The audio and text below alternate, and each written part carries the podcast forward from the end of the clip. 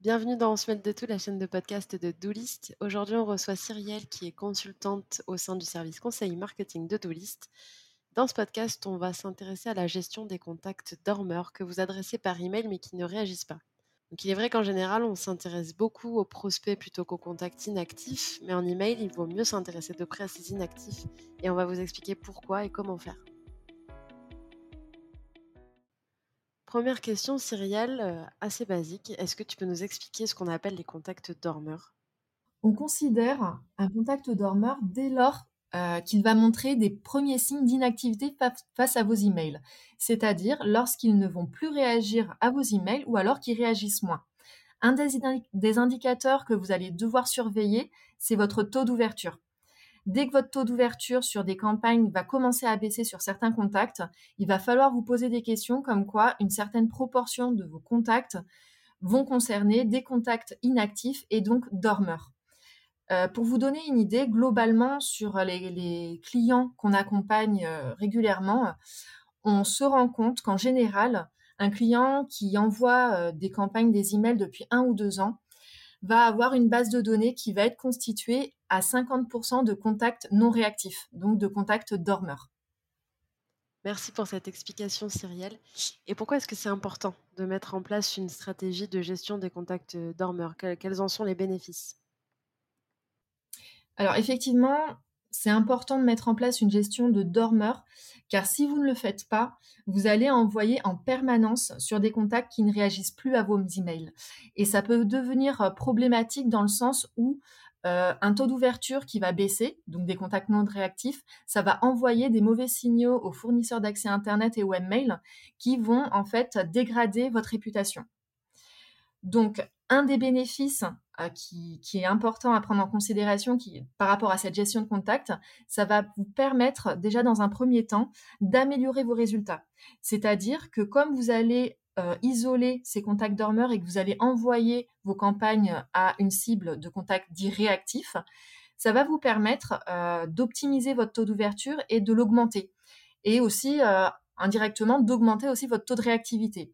Donc voilà, cette optimisation des performances marketing, ça va aussi avoir un impact sur votre délivrabilité, puisque comme je vous disais précédemment, euh, les FAI webmail prêtent attention au taux d'ouverture pour calculer votre score de réputation. Donc c'est vraiment important de, bah, porter attention à ce taux d'ouverture. Deuxième bénéfice, euh, ça va vous permettre donc d'améliorer la délivrabilité sur vos campagnes, mais alors pas seulement par rapport au taux d'ouverture, mais aussi par rapport au fait que vous allez pouvoir euh, écarter des adresses pièges qu'on appelle, je ne sais pas si vous avez déjà entendu parler, qu'on appelle aussi des spam traps. C'est-à-dire euh, que ce sont des adresses mail qui ne sont plus utilisées pendant un long moment, qui ont été désactivées par les FAI webmail et qui ensuite ont été réactivées par ces derniers pour contrôler si les expéditeurs en ont dans leur base de données et ce qui peut traduire une mauvaise hygiène de base de données.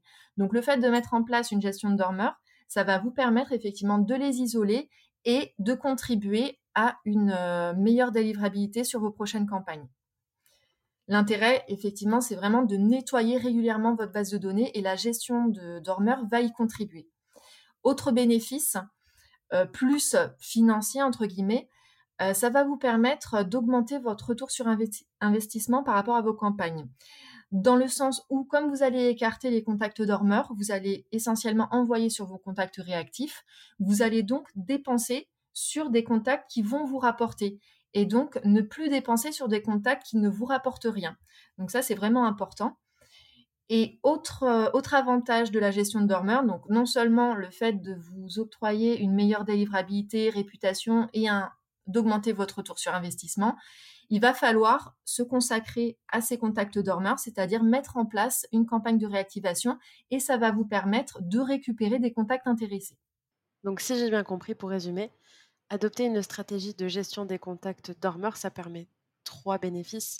Le premier, ça concerne vraiment l'aspect performance ou plutôt résultat de performance de campagne, dans le sens où vu que les contacts qui n'ouvrent plus les emails sont mis de côté, ça permet d'adresser uniquement les réactifs, les bons contacts et donc, bah, d'optimiser le taux d'ouverture des campagnes suivantes et aussi d'ailleurs le taux de réactivité.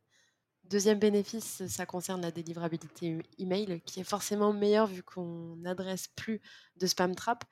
Juste pour rappel, la délivrabilité, qui est d'ailleurs un domaine d'expertise chez Doolist, c'est la capacité à faire aboutir vos, vos messages email dans la boîte de réception de votre destinataire. Parce qu'en effet, avant qu'un email arrive au bout de son chemin, il y a plein d'étapes à passer. D'ailleurs, pour en savoir plus, n'hésitez pas à écouter les trois podcasts qu'on a consacrés aux bonnes pratiques euh, pour optimiser sa délivrabilité et qui sont disponibles sur notre chaîne. Maintenant, pour en revenir aux bénéfices de la gestion des contacts dormeurs, il y a aussi, euh, bah, c'est le dernier bénéfice du coup, c'est l'aspect financier. Parce que c'est vrai qu'adresser des messages, bah, ça a un coût. Et en adressant que des contacts réactifs, vous allez dépenser du budget auprès des contacts rentables, entre guillemets.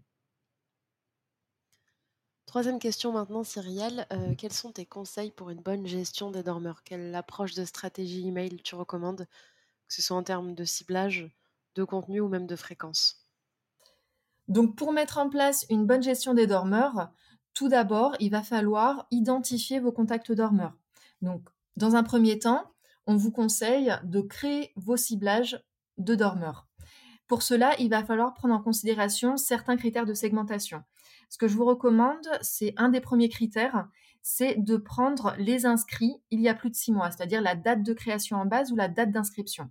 Alors, on va euh, sélectionner six mois. Alors, vous pouvez euh, le délai, vous pouvez l'adapter en fonction de votre fréquence d'envoi. Enfin, voilà, c'est quelque chose qui est personnalisable, mais il est important de prendre euh, ce critère de date d'inscription ou date de création en base pour en fait laisser la chance aux nouveaux inscrits d'ouvrir vos communications. Un des deuxièmes critères euh, à prendre, euh, à sélectionner, ça va être un critère euh, comportemental. Puisque précédemment, on a vu qu'on va identifier nos contacts dormeurs par rapport au taux d'ouverture. Donc pour cela, vous allez coupler la date d'inscription avec des données d'ouverture de vos contacts. Donc par exemple, effectivement, qui a ouvert il y a plus de six mois? On va effectivement considérer qu'un dormeur qui a ouvert vos communications il y a plus de six mois est considéré comme inactif. Et on va également ajouter un autre euh, critère concernant le taux d'ouverture qui va être en fait toutes les personnes qui n'ont jamais ouvert vos emails parce que ça, ça, peut représenter une grosse partie. Et le fait de sélectionner euh, cet indicateur de non-ouverture, donc qui n'a jamais ouvert, ça va vous permettre d'écarter les spam traps. Donc vraiment très important de le coupler avec euh, les personnes qui ont ouvert il y a plus de six mois. Alors là, on prend effectivement le taux d'ouverture, puisque comme je l'ai précisé précédemment, euh, c'est l'indicateur euh, qui montre en fait l'inactivité de vos contacts, mais vous pouvez affiner avec euh, d'autres indicateurs. Vous pouvez, à la place du taux d'ouverture, le mettre avec, par exemple, le, taux de clic. Ou encore mieux, si vous êtes un acteur e-commerce, vous pouvez, et que vous avez des données data-centriques, vous pouvez utiliser la dernière, la dernière date de commande ça peut vous permettre effectivement d'identifier des contacts euh, inactifs, mais par rapport, vous, à votre euh, périmètre d'activité. Donc, n'hésitez pas, en fonction effectivement, d'adapter, que ce soit au niveau indicateur, mais aussi au niveau, euh, ce que je disais précédemment, au niveau délai. Là, je vous ai donné un, exemple avec des taux d'ouverture ou des dates d'inscription il y a plus de six mois. Si vous envoyez très régulièrement, vous pouvez le diminuer à trois mois. Ou alors, a contrario, vous, envoyez des communications euh, tous les quatre mois. Euh, dans ce cas-là, il faudra peut-être élargir votre, délai, par exemple, à, à 9 ou 12 mois. Ça dépend vraiment, en fait, de votre fréquence d'envoi.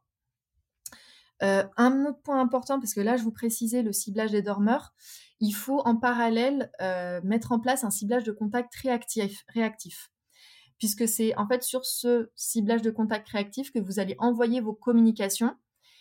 Et dès qu'un contact sortira de ce ciblage, c'est-à-dire qu'il n'aura pas ouvert vos communications depuis plus de six mois, il va rentrer dans le ciblage des contacts dormeurs.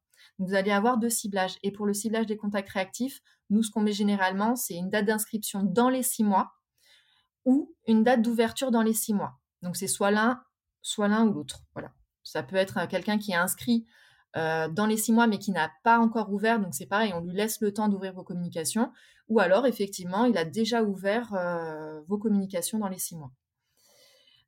autre point important, puisque là on parlait ciblage, la deuxième étape, ça va effectivement, une fois que vos ciblages vont être faits, ça va être de mettre en place une campagne de réactivation, c'est-à-dire de pouvoir réactiver vos contacts dormeurs. Et des conseils pour le contenu de vos messages, vraiment ce que je vous conseille le plus, c'est de vous mettre à la place de vos abonnés, c'est-à-dire dans le contenu de vos messages, de mettre en avant euh, les raisons pour lesquelles il est intéressant de rester abonné, lister tous les avantages à rester abonné, que ce soit effectivement par rapport à vos communications, qu'est-ce que vous envoyez comme type d'information, euh, la fréquence, ça peut être aussi, vous pouvez le préciser, ou également aussi tout ce qui est exclusivité, qu'est-ce qu'ils peuvent attendre euh, par rapport au contenu de vos emails. Enfin, vraiment, mettez en valeur tout ce qui peut permettre, en fait, convaincre vos abonnés à rester abonnés, justement. Euh, n'hésitez pas aussi à utiliser des icônes pour illustrer vos avantages et à rythmer la lecture en y insérant euh, des émoticônes. Ça va permettre effectivement de dynamiser un petit peu le contenu et que ce soit un peu moins, euh, comment dire, statique en mettant seulement du texte. Voilà, essayez de diversifier un petit peu le contenu pour intéresser les contacts à lire votre campagne, votre mail de campagne de réactivation. Et un dernier point, autre conseil, c'est surtout à tester les objets parce que l'objet va être déterminant pour l'ouverture de ces messages, puisque là, on va, on va cibler des personnes qui ne réagissent plus à vos mails. Donc, il faut vraiment vous poser des questions par rapport aux objets et en écrire plusieurs pour pouvoir effectivement les AB tester sur un échantillon et après utiliser celui qui aura les meilleures performances. Est-ce que tu peux nous donner un exemple de scénario type pour la gestion des contacts dormeurs? Alors, un des types de scénarios que je préconise euh, à mes clients et que j'ai déjà mis en place va se décliner sous, deux messages. Donc, le premier, vous allez l'envoyer à vos contacts dormeurs, donc ciblage que vous avez déjà créé donc, et que je vous ai expliqué précédemment. Et donc, dans ce contenu de premier message, vous allez effectivement lister tous les avantages euh, pour, lesquels vos contacts doivent rester abonnés. Donc, une fois que le contenu, euh, donc vous l'avez créé sur votre message, euh, au niveau du CTA, euh, on vous conseille plus de mettre le bouton Je me désabonne, se désabonner. Alors, je m'explique. Ça va vous permettre en fait d'avoir une gestion plus facile et plus automatisée dans le sens où derrière ce CTA va être placé le lien de désabonnement. Donc, vous aurez, vous n'aurez pas à vous soucier de faire des exports, des imports de contacts, euh, à garder, à désabonner, ça va se faire automatiquement dès lors que la personne qui va ouvrir le mail et qui souhaite se désabonner va cliquer sur le CTA, elle sera automatiquement désabonnée. Donc nous, on prend vraiment euh, cette logique pour euh, que ce soit une question vraiment de praticité pour vous. Donc pour les personnes effectivement qui auront cliqué sur le CTA, elles vont être automatiquement désabonnées. Pour les personnes qui auront ouvert le message mais qui n'auront pas cliqué, ce sera donc des personnes bah, qui voudront rester abonnées. Donc, euh, et dans ce cas-là, automatiquement, elles vont réintégrer votre ciblage de réactifs. Donc de personnes, de contacts éligibles que vous allez effectivement euh, récupérer dans votre euh, ciblage réactif que vous avez créé et que vous allez continuer à, envoyer vos communications, vos campagnes emailing. Pour les personnes qui n'auront pas les contacts, qui n'auront pas ouvert ce premier message, ce qu'on vous conseille, c'est effectivement de planifier un second envoi, une relance, par exemple à J plus 10, donc à 10 jours après l'envoi du premier message, pour les relancer, puisque ça peut être des personnes qui n'auront peut-être pas vu votre message. Enfin voilà, dans le doute, on préfère effectivement relancer ces contacts. Donc pour le message 2, vous pouvez réutiliser le message 1 puisque ces personnes ne l'auront pas vu. Après, vous pouvez y ajouter euh, d'autres informations, peut-être pour justement les convaincre de rester abonnés. Même principe, dans le message, euh, mettez le, CTA je me désabonne. Puisque comme, euh, comme je vous disais, ça va, ça va leur permettre en fait de se désabonner automatiquement. Vous n'aurez pas de manipulation à faire. Et donc, même principe que pour le premier message, pour les personnes qui auront ouvert cette relance, elles rebasculeront automatiquement dans votre euh, ciblage de contact réactif. Donc nous, on s'arrête à une première relance, donc à cette relance du message 2. Si vous avez envie euh, d'envoyer une autre relance, vous pouvez. Mais dans ce cas-là, par contre, un des conseils, c'est de euh, d'écarter en fait euh, les personnes qui n'ont jamais ouvert vos mails, parce que le problème, c'est que de relancer en fait message sur message sur des personnes qui, n'ont jamais ouvert vos mails, ça envoie euh, des mauvais signaux aux fournisseurs d'accès Internet et webmail et ça va venir dégrader votre réputation. Donc une relance, ça, voilà, ça reste minime, mais si vous continuez à faire des relances, ça peut effectivement avoir un impact sur votre délivrabilité. Et si ces contacts dormeurs finissent par, euh, par réagir et par être réactivés, quelles actions tu recommandes? Alors, comme je vous ai expliqué sur euh, le scénario type, euh, pour les personnes ouvreurs non cliqueurs, qui n'auront pas cliqué sur je me désabonne, vont effectivement réintégrer le ciblage des réactifs. Et là, ce qu'on vous conseille, c'est vraiment de les réaccueillir. C'est des, contacts qui n'ont pas ouvert vos communications depuis longtemps. Donc vraiment, l'objectif, c'est de recréer de l'engagement avec vos contacts et les réimpliquer dans la lecture de vos emails. Donc ça peut être l'occasion euh, bah, de leur réexpliquer euh, d'une manière un peu plus ludique que pour le message de réactivation. Qu'est-ce que vous allez leur envoyer comme, euh, comme information dans vos emails? Des nouveautés. Peut-être que vous avez des nouveautés à pousser dans vos emails. Et là, c'est l'occasion de leur faire découvrir le fait que vous avez intégré d'autres contenus dans vos emails. de repréciser, par exemple, également la fréquence d'envoi. Et ça peut être également euh, être l'opportunité pour vous, en fait, d'intégrer des, contenus en fonction de votre secteur d'activité. Ça peut être un livre blanc, ça peut être mettre en avant un événement. Si vous êtes un acteur qui, euh, organise régulièrement des événements, euh, pour un acteur e-commerce, ça peut être aussi de capitaliser sur tous les événements calendaires. ça peut être le, Noël, les soldes, en fonction en fait de la période, de mettre en avant effectivement un contenu pour bah, capitaliser un petit peu sur euh, comment dire cette ouverture d'email parce que là vous allez avoir un très bon taux d'ouverture. Donc ça va vous permettre aussi de pouvoir ramener du trafic sur votre site internet. Donc vraiment capitaliser sur euh, sur ces, ce bon taux d'ouverture que vous allez avoir sur ce message d'accueil euh, de ces personnes réactivées pour prendre la parole sur différents sujets. Merci beaucoup pour ton expertise, Cyrielle. On retient qu'en email, il est plus que nécessaire de mettre en place une stratégie de gestion des contacts dormeurs pour ne pas pénaliser sa délivrabilité, ses résultats de performance de campagne et aussi pour ne pas dépenser inutilement du budget. Euh, c'est d'autant plus nécessaire quand on sait que les bases de données comptent entre 30 et 50% de contacts non réactifs. Et c'est vrai que continuer à cibler aveuglément cette part d'audience, bah, ça compromet sérieusement la qualité de votre base de données et vos performances.